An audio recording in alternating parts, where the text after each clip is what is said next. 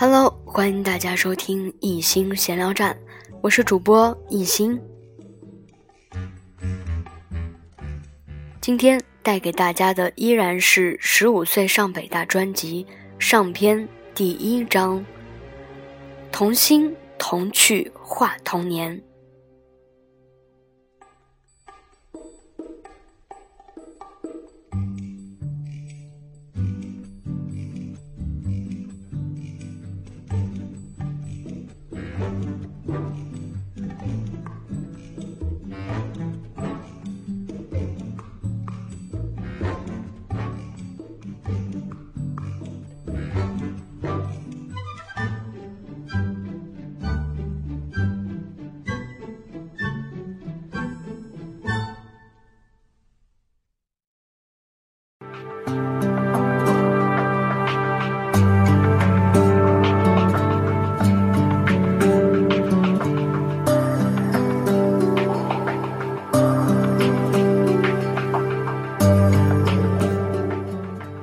几年，常有人问我：“你的童年是什么颜色的？”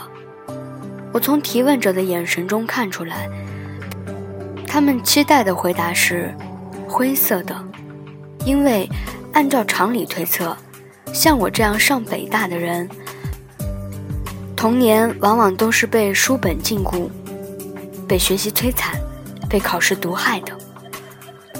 很多人脑海中存在着一种牺牲论，认为为了达成一个美好的愿望，必须以牺牲另一件美好事物为代价。于是，童趣成了上名校的牺牲品。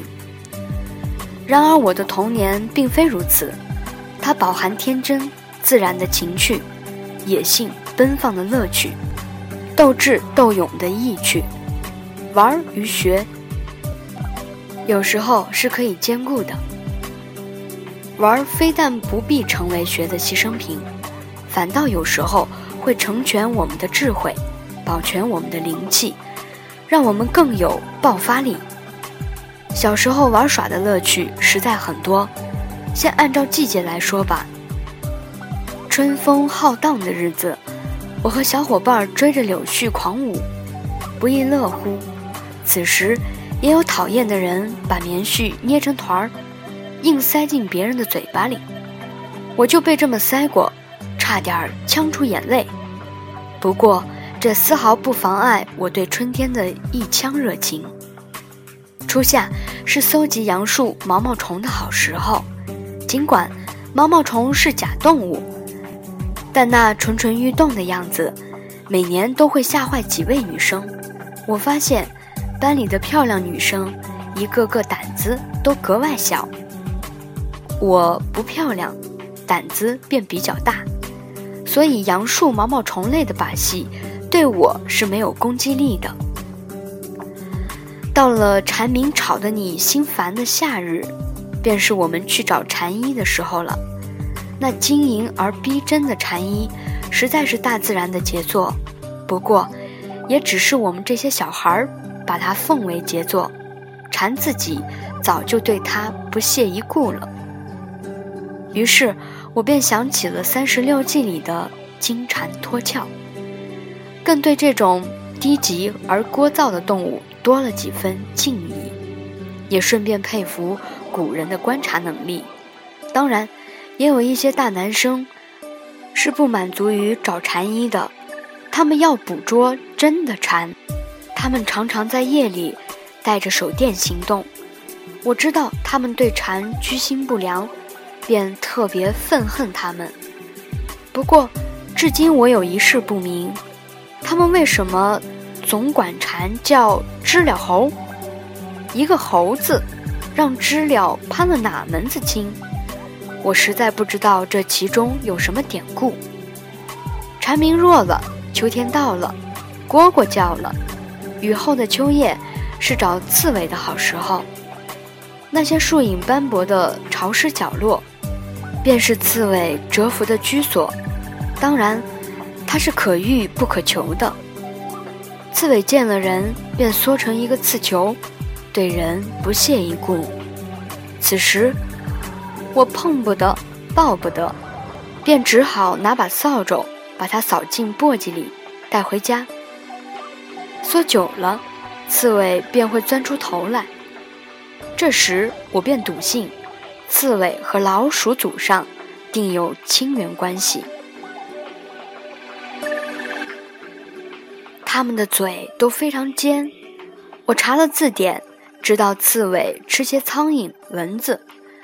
由于找不到足够的食物喂它，我观察一会儿，便把它送回原处。当然，说起来是我送刺猬，这些事情的实际操作者却都是爸爸。我总是在旁边指挥，并把自己想象成操作者。再过十分钟去看。刺猬已经无影无踪了。冬天的乐趣当然是雪，爸爸常常给我做一只雪橇，就是把凳子底儿朝天，下面垫上纸板，前面绑上绳子，于是我和小伙伴们便互相拉着走，拉人的人便扮演雪橇犬，打雪仗是不可少的，不过必须双方能力对等。互相以逗乐为目的才有意思。当几个野蛮的男生参与进来，雪球真的成了武器，游戏的危险性便加强了，我们的玩性也大大减弱了。大部分游戏是不分季节的，放学后、中午体育课自由活动时，我们都可以玩。最老套的就是过家家。男生女生扮演爸爸妈妈，给洋娃娃做饭。不过大部分时候，男生并不愿参与，都是女生之间自己玩。我惊叹于小孩想当家长的愿望。然后就是丢手绢、打鸭子、瞎子摸人。对同学们来说，对同学们来说，这些游戏百玩不厌。我不太喜欢这些。而是比较喜欢一条龙，就是画一个九宫格，甲乙双方在里边打勾打叉，横竖斜连成一条线的，便是一条龙。这方也就是赢家。这个游戏很简单，成年人玩几局就能掌握全部的奥秘。不过在我们儿童眼里，它机关无穷。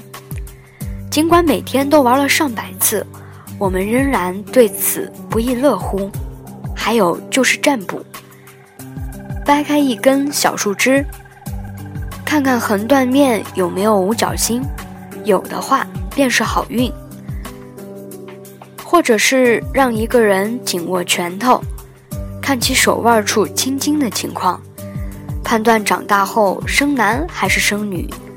我不知道这些是谁发明的荒唐把戏，但同学们个个对此很有兴趣，因为谁都想知道自己的命运，并断言他人的命运。另外，便是两个人拍手对口诀：“小河流水哗啦啦，我和姐姐采棉花，姐姐采了一大把，我只采了一小把，姐姐得了大红花。”我只得了布娃娃。低年级时，口诀中的我往往年龄小，故事也比较单纯。到了高年级，同学们便不满足于这些幼稚的口诀了，一些打油诗或不怀好意的口诀便蔓延开来。春眠不觉晓，处处蚊子咬，夜来大狗熊，把你吓一跳。大诗人孟浩然如果听见了，定然要恼的。但是谁能挡得住童年的闹劲儿呢？这些游戏还是比较静态的。对我而言，动态的游戏首先便是骑自行车。我从小学二年级开始会骑自行车，大概是学的时候摔跤多了，长了本事，我的技术很娴熟。能驾驭很大的自行车，不光如此，我还带人，有时候在后座上带两个瘦瘦的同学从大坡上冲下来。我们三人边冲边喊，引着几条野狗在后边乱追。野狗是这样，你越动，他越追；你不动，他掉头就走了。妈妈是不敢看我骑车带人的，但几个小伙伴都很信任我。现在想起来，这个游戏还是很有危险性的，读者朋友不可轻易模仿。接着便是玩单杠、双杠。由于经常锻炼，我有了十几种上双杠的方法，经常在不太高的双杠上倒挂金钟。篮球、足球、排球我也会玩，但兴趣都不大。我正式的体育课成绩并不好，跑得不快，跳得不远。最有趣儿的游戏还是沙石战。一堆小孩子分为两派，建立两个指挥部，每边选出一名头领，指挥其余人员。对方拿沙子和小石块相互攻击，看谁能先端掉对方的指挥部。小学二年级以前，我总是当队员被打，后来常常忘了自己属于哪个阵营。后来我仿佛开窍了，学习成绩突飞猛进，有了一点威信，便当上了一派的头子。几位小伙伴自愿跟着我。一般而言。我这边总是女生多，对方总是男生多。论体力，我这个个子不咋地，队员们也都不怎么行。但是由于在别人看美少女战士类的日本动漫时，我时常翻看《三十六计》，还看过几集电视连续剧《三国演义》。打沙石战时，我常常以智谋取胜。有时是调虎离山，有时是声东击西，有时是虚张声势。于是，男生那边常常被打败，且败得糊里糊涂。我由此体会到智谋的重要性，因此我对自己女生的身份一直很满意。到了中学，很多人说女孩比男孩笨，女生学不好理科，我总是对此不以为然。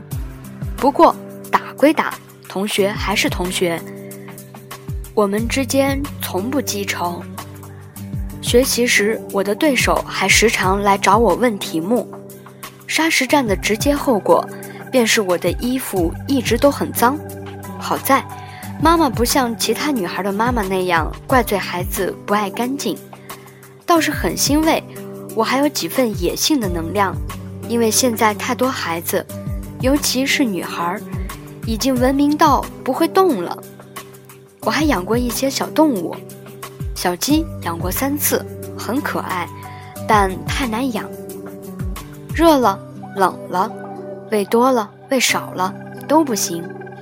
兔子养过两次，小白兔白又白。这个童谣让我们以为兔子很乖巧，其实依我说，它很贪婪。你给他准备十倍于他体积的菜叶子，他一会儿就吃完了。你放多少，他就吃多少。不要以为从我们牙缝里省出一口就可以喂兔子。每天他的菜钱是要入账的。两次我的兔子都走丢了，一次是在春天，一次在初秋。如果没有遇到好心人，估计他定被老饕们打了牙祭。何况是在进补的季节，鸟儿，尤其是鹦鹉，聪明绝顶，但气量实在太小。哪天你喂食的时间不对，它便和你生气，肚子气得鼓鼓的，让人心疼。猫似乎已经进化到不会捉老鼠了，它唯一的本领就是撒娇。我做作业时，它会沿着我的腿攀到我的怀中。咪咪地叫着，要求我抱它。这些动物不知为小学的我提供了多少作文的素材。不过从上初中开始到现在，我什么动物都没有养，因为我意识到，我快乐，动物不见得快乐。无知的爱，往往会变成害。我最喜欢的还是过年，因为平时怎么说都是小玩儿。过年却是全中国人的大玩儿，从腊月二十三号开始，我的心便一直悬着，盼着，一刻都不得安宁。剪窗花，贴对联，剪头发，拜祖宗，买年货，在浓浓的民俗味儿中，我跟着妈妈做每件事儿都兴致盎然。年三十的那天，爸爸妈妈争着做年夜饭。由于祖籍浙江，在北京定居，我家的饭菜便有了南北两重口味。妈妈会做一些江南小菜，喜欢用雪里红、鲜笋、蘑菇和豆腐皮裹千张包，并且备置好绍兴黄酒。此刻，我最喜欢用剪子把馅剪成一段段的。为千张包打结，爸爸则包饺子、炖大锅菜。他包饺子时，我时常来凑热闹，比如用两张面皮儿包一个馅儿饼，或者捏一个四不像的圆球，美其名曰包子。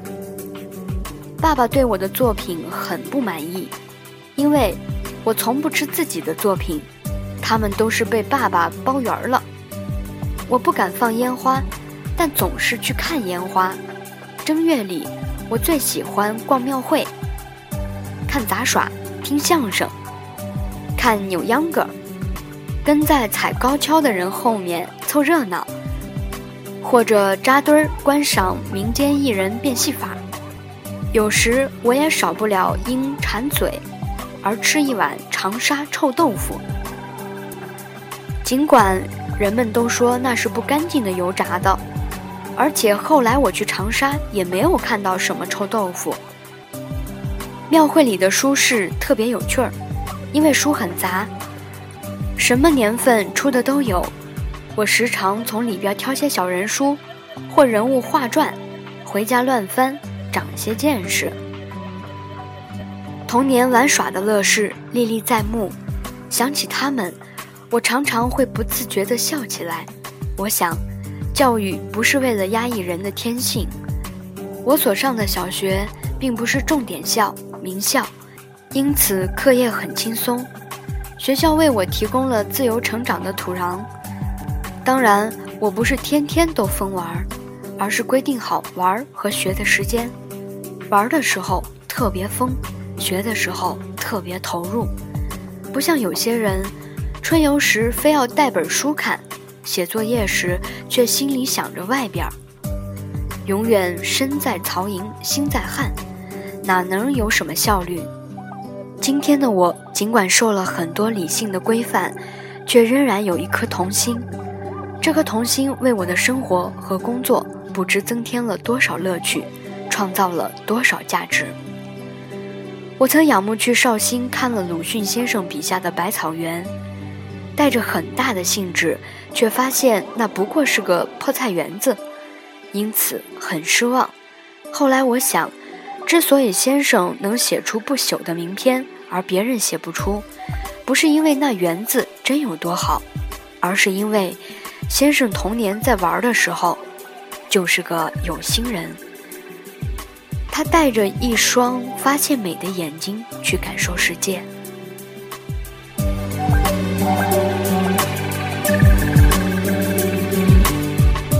不管时代怎么发展，童年总是童年。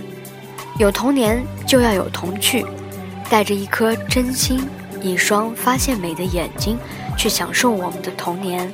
很多时候，快乐也是成长的养分。